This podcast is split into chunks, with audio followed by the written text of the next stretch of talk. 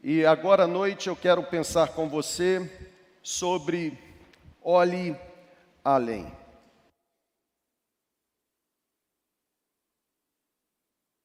Quero pensar com você, olhe além, e vamos ao texto, Salmo 121. Pega sua Bíblia, por favor. Salmo 121. É um salmo conhecido demais. Quero agradecer a Deus, muitos irmãos nossos estiveram envolvidos neste fim de semana na dinâmica dos filhos que estavam fazendo ou prestando vestibular Muitos eu encontrei lá em Muriaé. A minha oração é que todos eles tenham retornado em paz. A minha oração é que todos tenham chegado em casa debaixo da segurança do nosso Pai Celestial. Salmo 121. Você pode acompanhar a leitura comigo, por favor? A Bíblia, ela diz assim, conforme a leitura ou conforme a projeção aqui à frente. É levanto os meus olhos para os montes e eu pergunto: de onde me vem o socorro? E o salmista então responde: O meu socorro vem do Senhor que fez os céus e a terra. O Senhor não permitirá que você tropece. O seu protetor se manterá alerta, sim, o protetor de Israel não dormirá, o protetor de Israel sempre estará alerta, o Senhor é o seu protetor. Diga amém por isso, irmão. O Senhor é o seu protetor, como sombra que o protege, assim o Senhor está à sua direita.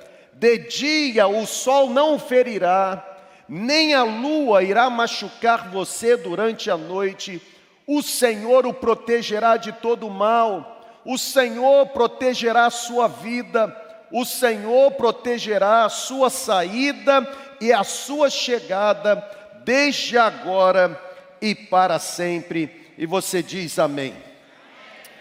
Sabe, gente, é essa ministração que eu vou compartilhar. Na semana passada, Deus me entregou e eu planejava então compartilhar com você na segunda celebração do último domingo, mas Deus foi muito específico no último final de semana, nos dando uma única palavra enquanto comunidade, a palavra sobre as armadilhas no crescimento da igreja, impressões que Deus ministrou em mim e sobre mim a respeito da realidade ao redor do mundo. Algumas igrejas eh, em que eu estive participando de mentoria, então aqueles insights eu pude compartilhar com você no último domingo, na última celebração. Hoje eu quero olhar para esse texto e quero desafiar você, já almejando o ano de 2023, olhar, olhar além, olhar por cima olhar além do horizonte. Segundo os analíticos do Velho Testamento, esse Salmo 121 faz parte de um conjunto de salmos.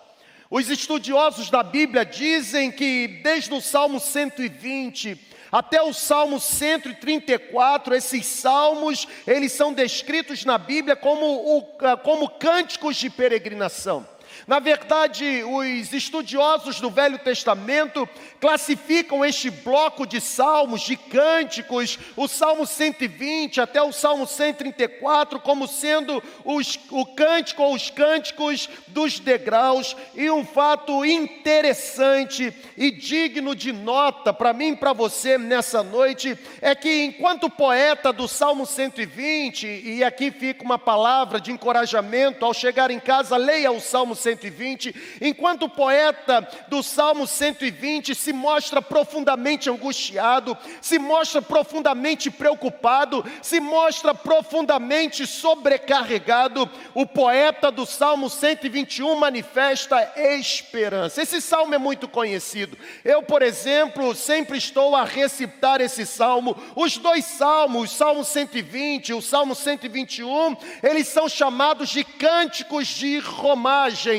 E sabe, gente, olhar para essa poesia, a poesia que compõe o Salmo 121, é encontrar-se com o salmista falando a respeito de proteção, é encontrar-se com o salmista falando a respeito de refrigério nas horas da angústia Diz a história, e a história diz muito bem, que os salmos considerados como os cânticos de peregrinação, esses salmos eles eram entoados, eles eram cantados, eles eram recitados pelos judeus, enquanto os judeus caminhavam para Jerusalém com o objetivo de celebrar as suas festas religiosas. Acredita-se, isso está registrado na história, que essas caminhadas, que essas peregrinações, que essas jornadas, jornadas vivenciadas pelos judeus, essas peregrinações eram cercadas de perigos. Eu estava lendo um livro de André Chourac, e o André Chourac, fazendo comentário desse salmo, ele diz que animais selvagens e também assaltantes desciam dos montes onde eles ficavam escondidos, ficavam prontos para atacar, e é exatamente por causa de animais selvagens, por causa do perigo iminente de assaltantes descendo dos montes, que agora o salmista começa dizendo: Eleva os meus olhos para as montanhas, de onde poderá vir o meu socorro? E o salmista, encorajado pela esperança viva, ele diz: O meu socorro vem do Senhor que fez os céus e a terra. Algumas interpretações apenas para enriquecer o seu conhecimento. Quando eu fazia pesquisa para então preparar essa ministração, eu encontrei uma primeira interpretação para explicar esses montes, montes que o salmista está se referindo. A primeira interpretação é que esses montes são os montes sobre os quais Jerusalém havia sido edificada. Alguns comentaristas dizem que este cântico está associado à subida do povo a Jerusalém. Por isso que começa dizendo: Elevo os meus olhos para os montes. Mas eu encontrei também uma segunda interpretação. E a segunda interpretação, diferentemente da primeira, a primeira se restringe os montes sobre os quais Jerusalém estava ou tinha sido edificada. A segunda interpretação que eu encontrei ah, por alguns comentaristas é que esses montes são montes e montanhas de Israel, os quais serviam de defesa natural para o povo. É uma outra interpretação interessante. Mas, enquanto eu fazia pesquisa, eu encontrei um terceiro ponto de vista. Aqueles que defendem que o salmista está fazendo menção aos caminhos solitários que os peregrinos percorriam entre montes e vales rumo a Jerusalém. Como eu disse anteriormente, os cânticos dos degraus ou os cânticos de peregrinação eram cânticos entoados ou recitados enquanto o povo ia em direção a Sião para festejar as suas festas religiosas. O fato é que, segundo a história dos hebreus contada pelo Flávio Joséfo, pequenos grupos de peregrinos, eles vigiavam os montes de onde um bando de assaltantes armados poderia ou podia surgir sorrateiramente.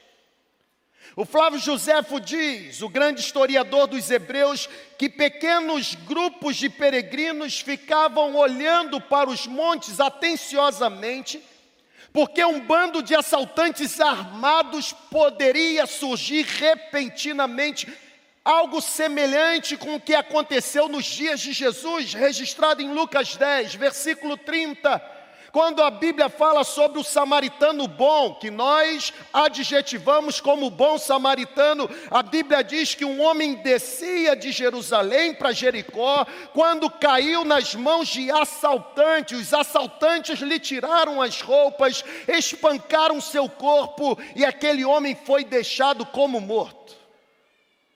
Sabe, gente, eu quero olhar para o Salmo 121, um salmo conhecido, e eu quero considerar algumas características dessa presença protetora de Deus que nos encoraja a olharmos além. Olho para as montanhas. Podem surgir animais selvagens, podem surgir podem surgir assaltantes terríveis e ferozes, mas eu olho para as montanhas e me lembro que existe um Deus que me protege, e porque Deus me protege, os meus olhos podem ultrapassar a realidade dos perigos da montanha e encontrar certeza de que Deus sempre irá intervir, trazendo socorro no tempo presente. Sabe, se existe uma afirmação inicial que eu posso fazer, é exatamente essa. A afirmação de que em Deus eu e você podemos encontrar forças suficientes para superarmos todos os nossos medos. O salmista parece que está amedrontado. Eleva os meus olhos para os montes. De onde me virá o socorro? O questionamento do salmista revela um certo temor no coração. Quando o perigo aparecer, quem poderá me socorrer? Eu tenho dito que o medo, na maioria das vezes, está associado a uma atitude nossa de incredulidade. Eu tenho dito que o medo, na maioria das vezes, está associado a uma atitude nossa de desconfiança e desconfiança em relação ao agir de Deus. Quando eu olho para o salmista, eu encontro o salmista manifestando a sua fé, a sua confiança, porque ele diz: se o perigo aparecer, os meus olhos que estão na montanha, eles poderão olhar além e saber que o meu socorro vem do Senhor que fez os céus e a terra. Eu, eu quando olho para os medos que eu carrego, eu percebo que o medo geralmente é um abatimento causado por circunstâncias que eu não espero. O medo ele me domina quando eu me vejo diante de situações que, no, ao meu ver, são situações intransponíveis. Eu me lembro uma vez, deixando a Aline para trabalhar em determinada igreja, eu estava aqui no carro e parei por conta do sinal vermelho, estava falando ao celular, e de repente, dois jovens, aparentando entre 15 e 17 anos, Dois jovens com um folheto evangelístico na mão, eles, eles vieram me evangelizar.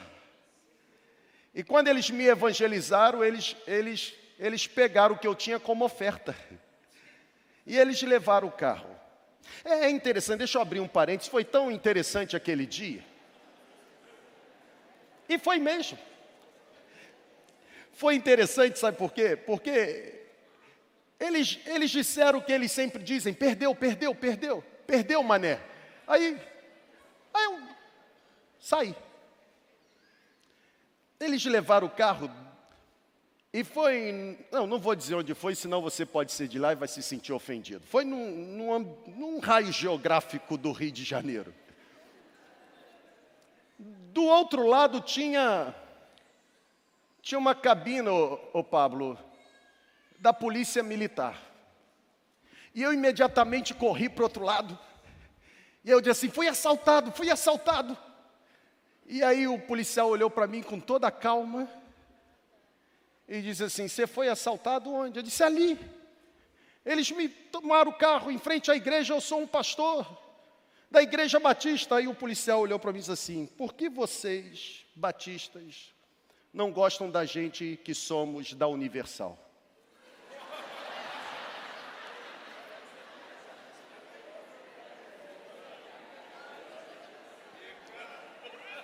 com essa palavra, eu recebi a revelação espiritual dizendo: perdeu mesmo, mané.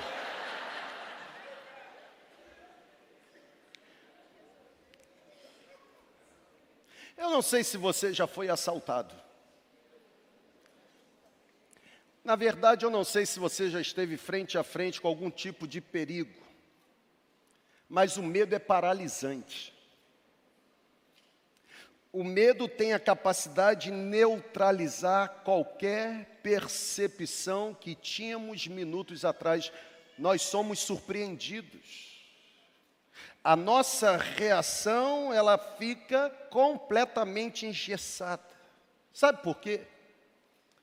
Porque o medo obscurece a nossa fé. O medo anula as nossas forças.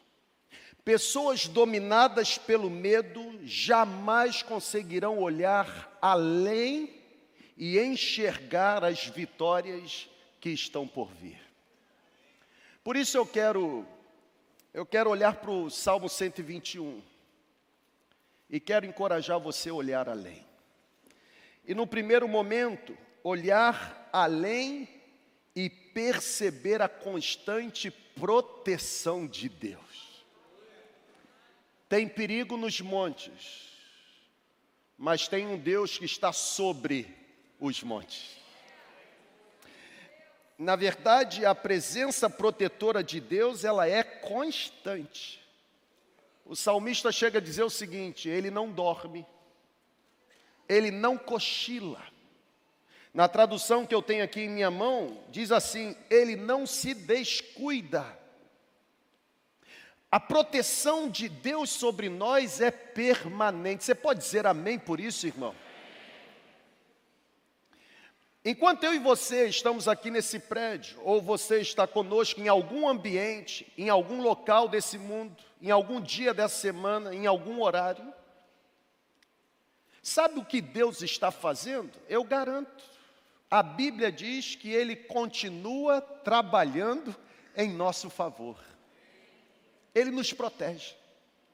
E a proteção de Deus é permanente. Os, os montes podem parecer imponentes, os montes podem impressionar, mas eu pergunto: o que são os montes diante do Criador? Eleva os meus olhos, de onde me virá o socorro? O meu socorro vem do Senhor.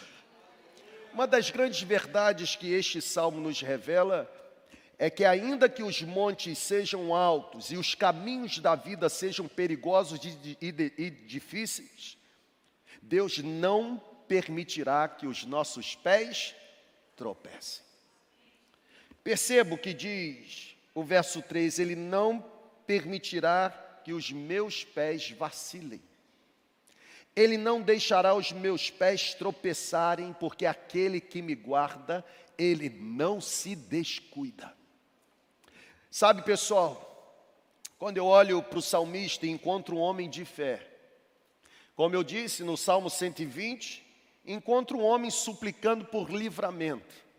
No Salmo 121, encontro um homem respirando esperança. Quando eu olho para o salmista, para o poeta do Salmo 121, eu percebo nas entrelinhas, ele afirmando para mim e para você que aquele que criou o mundo, e aquele que criou todos quanto habitam no mundo, ele irá nos sustentar durante toda a nossa trajetória. Ele protegerá os nossos passos. Ele guardará os nossos pés de vacilarem. Sabe por quê? Porque ele não dorme. Quando eu estava aqui, nesse momento da escrita, eu me lembrei de alguns deuses por exemplo, eu me lembrei de alguns deuses da natureza ou deuses da fertilidade. Exemplo, o deus Baal. Vocês se lembram de 1 Reis capítulo 18, versículo 27?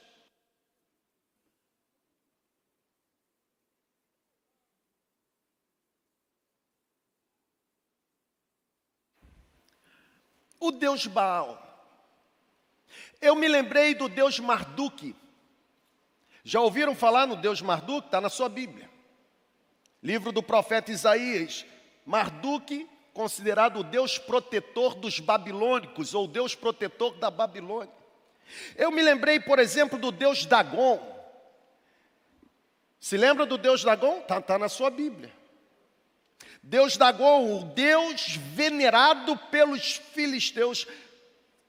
Sabe algo em comum entre esses deuses?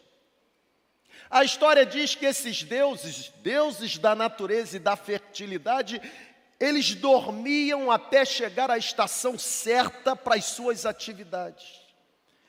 É por isso que o profeta Elias diz assim: fala um pouquinho mais alto. Ele deve estar dormindo. Os adoradores desses deuses, por vezes, A história diz que eles precisavam realizar determinados rituais para despertar os seus deuses. Mas o salmista está dizendo para mim e para você o seguinte: o nosso Deus não é como eles. Eles ficam adormecidos, se sentem cansados, enfadados, mas o nosso Deus é vivo e permanece alerta em todo o tempo. Ô irmão, solta uma rajada aí, em nome de Jesus. Tem que. O nosso Deus está em alerta. Irmão, Baal sente sono e dorme, mas o Deus de Israel não. Ele está em pé. Ele está pronto para agir. O nosso protetor se mantém alerta. A Bíblia diz que aquele que nos guarda permanece ativo e vigilante, sabe por quê? Porque ele jamais se esgota, ele jamais adormece, ele não cochila, não existe momento de cansaço para ele. Você precisa olhar além e perceber a constante proteção de Deus sobre você. A Bíblia afirma que Deus não apenas mantém o seu povo seguro, mas o versículo 7, ou verso 7, a Bíblia diz que Deus também nos protege das influências e das operações do maligno. O salmista diz: O Senhor protegerá você de todo o mal, protegerá a sua vida. Sabe, gente, quando eu olho para o Salmo 121, a minha fé é alimentada. Porque o Senhor nos guarda, e o Senhor nos guarda a cada dia e a cada instante. Não existe uma fração de momento da nossa vida que a mão do Senhor não esteja completamente preparada e disposta a nos socorrer nos perigos que enfrentamos. Você precisa perceber a proteção de Deus sobre você. O salmista chega a dizer que ele nos guarda nas nossas idas e nas nossas vindas. Não é isso que ele diz no texto? Eleva os meus, meus olhos para o monte de onde me virá o socorro. O meu socorro vem do Senhor que fez os céus e a terra. Ele não deixará meus pés vacilarem. Aquele que, que me guarda não tosquenejará. Eis que não tosquenejará ou dormirá o guarda de Israel. O Senhor é quem me guarda. Ele não deixará o sol me molestar de dia. Ele não deixará a lua me machucar à noite. Ele guardará a minha vida. Ele guardará a minha entrada e a minha saída desde agora e para sempre. O Senhor está do nosso lado e o Senhor está ao nosso lado. Tem, tem uma grande diferença com as preposições. O Senhor está do nosso lado. O Senhor também está ao nosso lado. A presença protetora de Deus é completa. Estando eu e você debaixo do sol ou debaixo da lua, estando eu em você em percurso de saída ou em percurso de chegada, a proteção, a ação protetora de Deus é completa. Eu e você podemos, encorajados pelo poder da palavra, olhar além e perceber a constante proteção de Deus sobre nós. Mas eu quero também dar uma segunda sugestão. Não apenas olhe além, perceba a constante proteção de Deus, mas olhe além e confie no poder de Deus. Irmão, é a confiança em Deus que nos livra da paralisia do medo. Tu vens contra mim com espada, com escudo, o meu peso é o mesmo peso desse seu escudo, não tem problema. Se você acha que eu vou ficar na sua mão como esse escudo está preso à sua mão, você está enganado. Deus me deu o privilégio de matar um urso e um leão. Você, gigante filisteu, vai ser a mistura dos dois. Você vem contra mim assim, eu vou contra você em nome do Jeová Sabaote. A confiança em Deus nos livra da paralisia do medo. É a confiança no poder de Deus que nos permite prosseguir com coragem. É a confiança no poder de Deus que nos permite avançar sem a contaminação do pessimismo.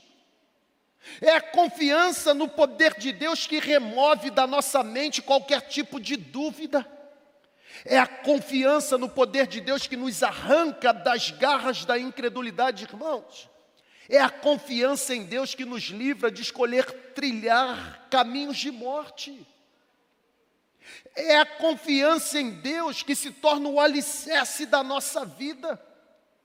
É a confiança em Deus que firma os nossos passos. É a confiança em Deus que fortalece o nosso coração. O problema é que confiar em Deus não é algo natural para nós, pecadores. Para nós, pecadores, o natural é alimentar a autonomia que achamos que temos. E é exatamente essa maldita autonomia que nos arranca do cenário da dependência. Sabe, como é difícil confiar em Deus quando as coisas parecem não mudar. Como é difícil confiar em Deus quando os problemas parecem aumentar. Como é difícil confiar em Deus quando parece que Deus não está ouvindo as nossas orações. Você está aqui comigo ou já foi embora? Só que tem o seguinte: sem confiança não há relacionamento. Sem confiança não há relacionamento que sobreviva, nem mesmo o nosso relacionamento com Deus. Tem que confiar. Confiança é uma entrega deliberada. É a nossa confiança no poder de Deus que gera em nós dependência de Deus. Irmãos, não se supera obstáculos sem dependência divina. De onde me virá o socorro? Ah, o meu socorro vem do Senhor. Parece que esse salmo é bem oportuno para nós. Eu tenho aprendido na minha trajetória cristã, e principalmente na minha jornada de liderança, que Deus mede a nossa fé não pelo que conseguimos obter dele, Deus mede a nossa fé não pelo que conseguimos arrancar das mãos dele, mas Deus afere a nossa fé pelo que nos tornamos capazes ou dispostos a suportar em obediência a Ele. O que me faz seguir a Jesus não é possibilidade de não sofrer. O que me faz seguir a Jesus é que, mesmo sabendo que Ele pode me livrar de qualquer sofrimento, eu o sigo, porque eu já decidi que sem Ele eu não conseguirei ser absolutamente ninguém. Antigamente tinha uma canção que se cantava que dizia: Sem ele eu nada seria. Alguém é desse tempo? Bem antigo? Século XVI, né? Sem ele nada eu seria, sem ele não sei andar, sem ele eu vagaria como um barco no imenso mar. Quem sabe? Cristo, ó Cristo, queres hoje aceitar este amigo sem par, ó Cristo, ó Cristo.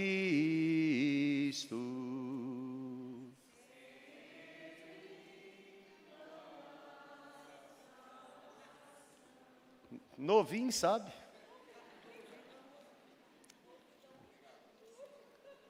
Chassi é novo, mas a carcaça está cheia de plástico, hein, irmão? Um certo artista, conhecendo essa canção, já em final de vida, sobre um leito de dor, fale, desfalecendo, quando visitado por um pastor presbiteriano de Los Angeles, esse pastor lhe disse como você define a sua vida e ele respondeu: Durante algum tempo da minha vida eu cantei, sem ele eu nada seria. E agora, nos últimos dias da minha vida, eu afirmo: sem ele eu nada fui. Você precisa confiar em Deus. A solução para os seus problemas nunca estará no seu planejamento, no seu orçamento ou na força do seu braço. Os montes podem ser imponentes, mas o socorro vem do Senhor. A fé possui um lugar de destaque na vida cristã. Sabe, gente, na minha opinião, não dá para ser cristão de verdade sem fé.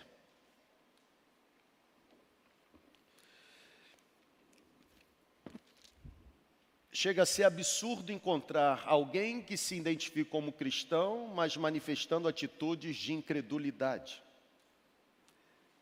Porque, na minha opinião, não tem como ser cristão genuinamente sem fé.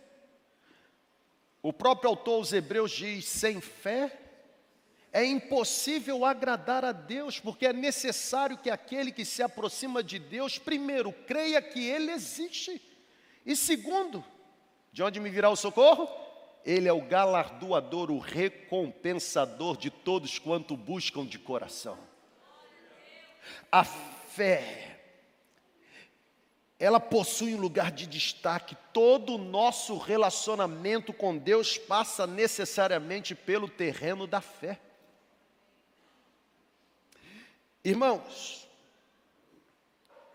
é a fé que nos dá a certeza de que mesmo diante de cenários tão inconcebíveis ou momentos tão adversos, nós não seremos derrotados. Irmão, a fé me dá capacidade de olhar além.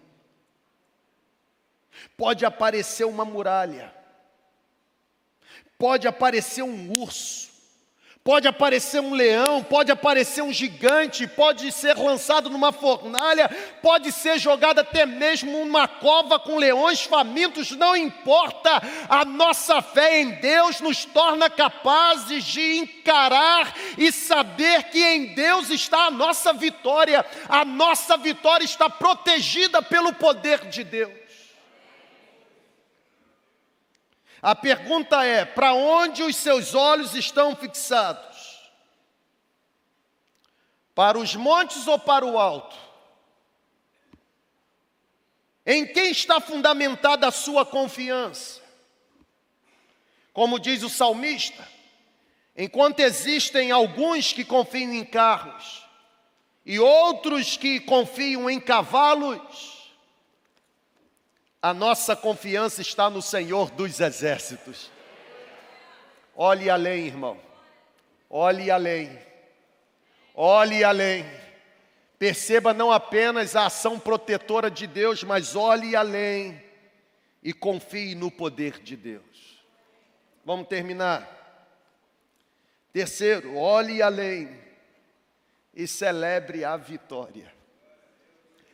Ô irmão, pode ter até assaltante escondido.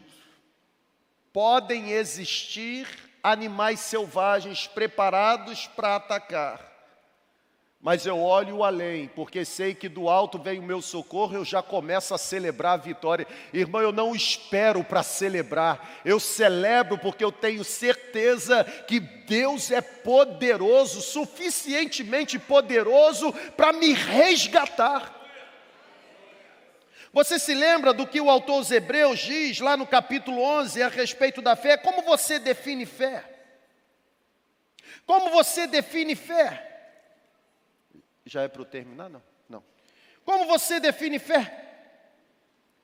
O autor aos Hebreus diz: fé, olha para cá, irmão, por favor. Fé é a garantia de receber o que se espera e a prova de ter aquilo que não se vê. Irmão, você não entendeu, não. Lembra do trocadilho algumas semanas atrás, que Paulo confundiu a nossa mente, o bem quero fazer, não faço, o mal que eu deveria evitar. Aqui está a mesma coisa, olha que coisa interessante, olha para cá. Fé é a garantia de receber o que se espera. Olha para cá, você ainda não recebeu, mas fé te dá garantia de que, apesar de não estar nas suas mãos, vai chegar. Celebre a vitória.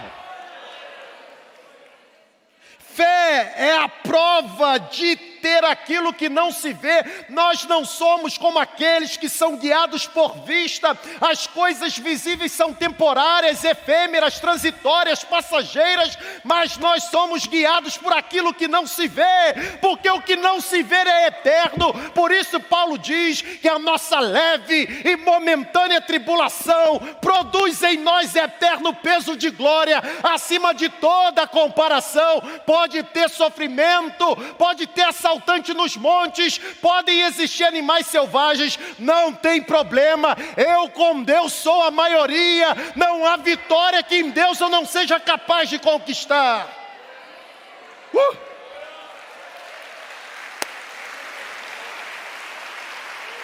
Celebre a vitória. Celebre a vitória. Existem inimigos para serem vencidos. É chegado o tempo da oportunidade, irmão. É chegado o tempo de tomarmos posse da promessa que foi feita pelo Senhor. Nós podemos olhar além e celebrar as vitórias, mesmo diante das lutas.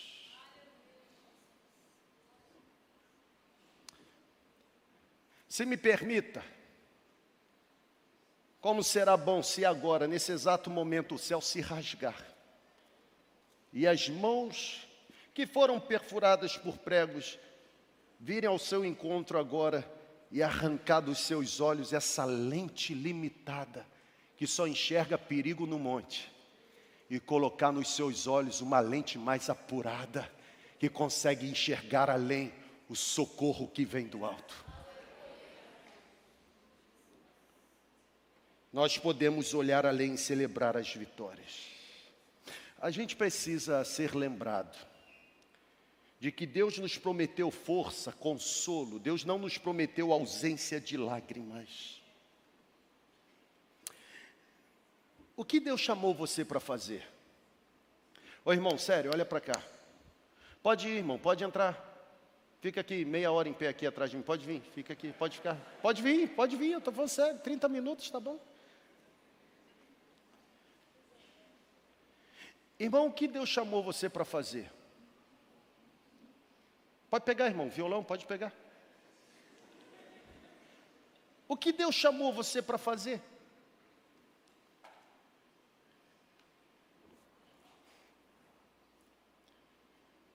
Ô irmão, estou falando sério, o que Deus colocou na sua mão para realizar? Você não vai ter outra oportunidade. É chegado o tempo de você marcar a geração com a sua presença. Qual é a visão de Deus para você? Quem caminha com base na visão que Deus entrega, caminha absorvido por um propósito. Não é tempo de reclamar, é a palavra de Deus não é tempo de murmurar. Tem perigo nos montes, não é tempo de murmuração. Há um chamado de Deus para nós. Há uma obra a ser realizada. Nós precisamos olhar além. Se não é tempo de reclamar e murmurar, é tempo de quê, gente? Pode erguer sua mão para o alto. Receba, receba. É tempo de experimentarmos os milagres de Deus. Sabe, irmão, foi no momento mais desafiador que Deus abriu um caminho no meio do mar para o povo de Israel passar. Eleva os meus olhos para os montes. De onde me virá o socorro? Quando você estiver cercado por todos os lados e se sentir talvez como salmista num beco sem saída, quando você se sentir cercado por todos os lados, se sentir como se todas as portas estivessem fechadas, não desista, continue crendo, olhe além, pois Deus milagrosamente irá aparecer para você, você pode ter certeza. O nosso Deus é Deus de poder, aleluia. O poder de Deus fortalece, o poder de Deus fortalece quem está fraco, o poder de Deus cura quem está doente, o poder de Deus limpa quem é leproso, o poder de Deus liberta quem está encarcerado, é o poder de Deus que coloca em liberdade quem está cativo, é o poder de Deus que supre a necessidade do necessitado, o poder de Deus é ilimitado, porque Deus é um Deus de poder, Deus é um Deus invencível. Não há qualquer outro tipo de poder sobre a terra. Não há qualquer outro tipo de autoridade sobre a terra. Não há qualquer outro tipo de reino sobre a terra. Não há qualquer outro tipo de governo sobre a terra. Não existe qualquer outro tipo de entidade espiritual que possa prevalecer diante do poder de Deus. Logo, se somos filhos de Deus, estamos debaixo do poder de Deus. Se somos filhos de Deus, estamos protegidos pelo poder que vem do alto. Abra os seus olhos e olhe além. Concluo. E a minha conclusão é essa. Não duvide do poder de Deus. Não duvide do poder de Deus. Quando as possibilidades humanas se tornaram, ou quando as possibilidades humanas se tornam limitadas, Deus prossegue atuando com poder e glória. Não tem cura para sua enfermidade? Deus continua, prossegue atuando com poder e glória. Já bateu em todas as portas e nenhuma se abriu, Deus prossegue atuando com poder e glória. O fim das possibilidades humanas pressupõe necessariamente o início da possibilidade divina. Ele é um Deus de poder. Você precisa celebrar porque Ele é um Deus de poder. Você precisa celebrar, porque eu e você estamos debaixo, cobertos por este poder na pessoa do Espírito Santo. Olhe além, perceba esse cuidado, essa proteção de Deus. Olhe além, decida confiar no poder de Deus, mas olhe além e celebre a vitória que virá por causa da intervenção de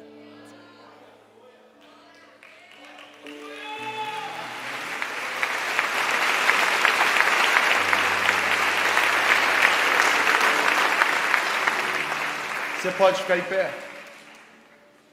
Quais são os perigos que estão atormentando o seu coração e a sua vida?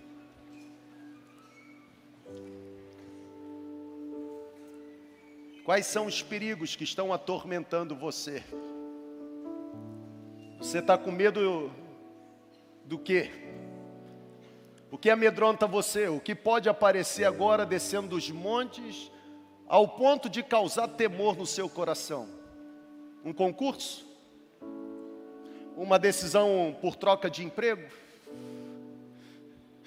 Uma decisão de abnegar-se de algo para se dedicar ainda mais para aquilo que Deus te entrega?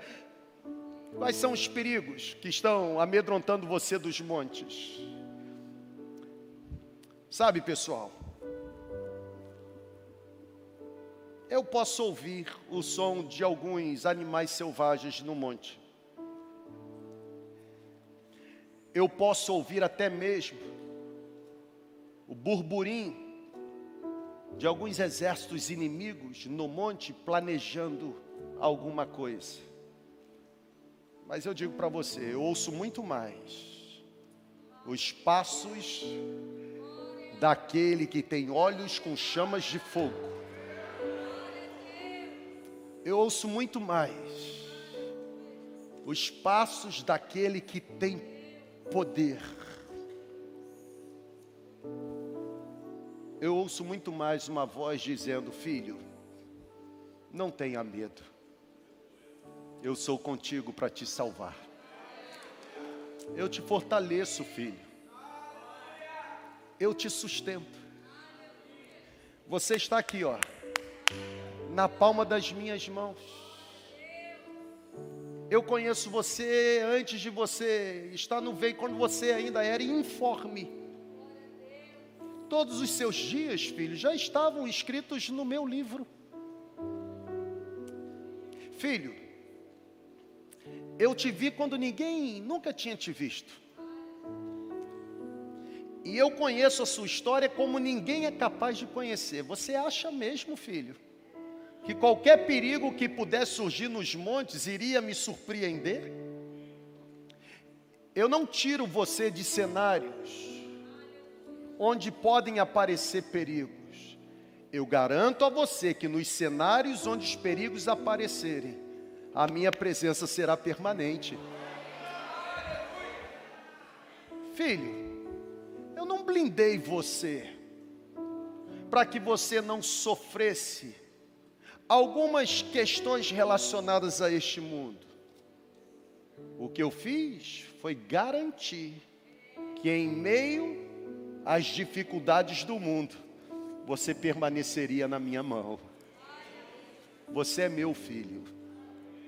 Eu te comprei com sangue, eu te escolhi, eu não te rejeitei. Eu conheço as suas lágrimas. Cada molhado naquele assoalho É uma oração, filho, que eu recebi de você. Por causa do calor da fornalha, você está imaginando que eu estou distante, que eu não estou cuidando. Filho, eu estou livrando você em coisas mínimas que você não está percebendo. Eu estou provendo cenários que os seus olhos não são capazes de identificar. O seu compromisso comigo, filho, não determina o meu compromisso com você. Eu decidi amar você. Eu decidi cuidar de você. Não faço isso como resposta àquilo que você faz em meu favor. Eu faço isso porque foi por você. Foi por você que eu decidi morrer na cruz do Calvário. Foi em seu favor que eu decidi derramar o sangue. Filho, quais são os medos? Quais são os perigos? O que os montes estão dizendo para você agora? Deixa o medo ser substituído nesse exato momento por uma confiança inabalável. Deixa o medo ser substituído nesse exato momento por uma fé intocável. O que a voz dos montes está sussurrando para você? Filho, eu estou pronto eu estou pronto para agir. Se você está se perguntando, filho, de onde me virá o socorro? Eu estou aqui respondendo para você. Eu sou o seu refúgio. Eu sou o seu abrigo. Eu sou a sua fortaleza. Sou eu que sustento você nos tempos de adversidade. Essa palavra que está sendo sussurrada do céu é para quem? Sai do seu lugar, vem aqui para frente. Quero orar com você. Pode vir. Vença o medo pela fé em Cristo Jesus. Pode sair. Pode sair. Tem perigo no monte, mas tem um Deus que está sobre o monte. Os montes podem parecer imponentes, mas o Senhor dos exércitos é completamente poderoso. O nosso socorro não virá, irmão, não virá de algo produzido pelo braço humano. O nosso socorro virá de uma intervenção divina. Vem bem para frente aqui, irmão. Pode vir para frente. Pode vir para frente. Pode vir para frente. Pode vir para frente. Senhor, começa a curar agora, Senhor. Por favor, nós pedimos. Pode vir para frente. Pode vir para frente. Senhor, nós pedimos sinais e maravilhas aqui, Senhor. Senhor, nós pedimos no poder do Teu Espírito, manifesta sinais e maravilhas, Senhor. Senhor, nós pedimos no poder do Teu Espírito, manifesta sinais e maravilhas. Por favor, Senhor, por favor, vem sobre nós. O nosso socorro é o Senhor, aqui nós estamos. O nosso socorro é o Senhor. Por favor, comece a tocar agora. Comece a tocar agora, Senhor. Aquele que está completamente imundo, imundo espiritualmente falando, limpa agora com sangue carmesim. Não existe reino, não existe governo, não existe autoridade acima do poder do Senhor. Nenhuma entidade espiritual pode resistir ao poder do Senhor. Por isso, no poder do Senhor, nós ordenamos toda entidade espiritual que esteja aprisionando mente e corações, sai agora em nome de Jesus. Sai agora em nome de Jesus.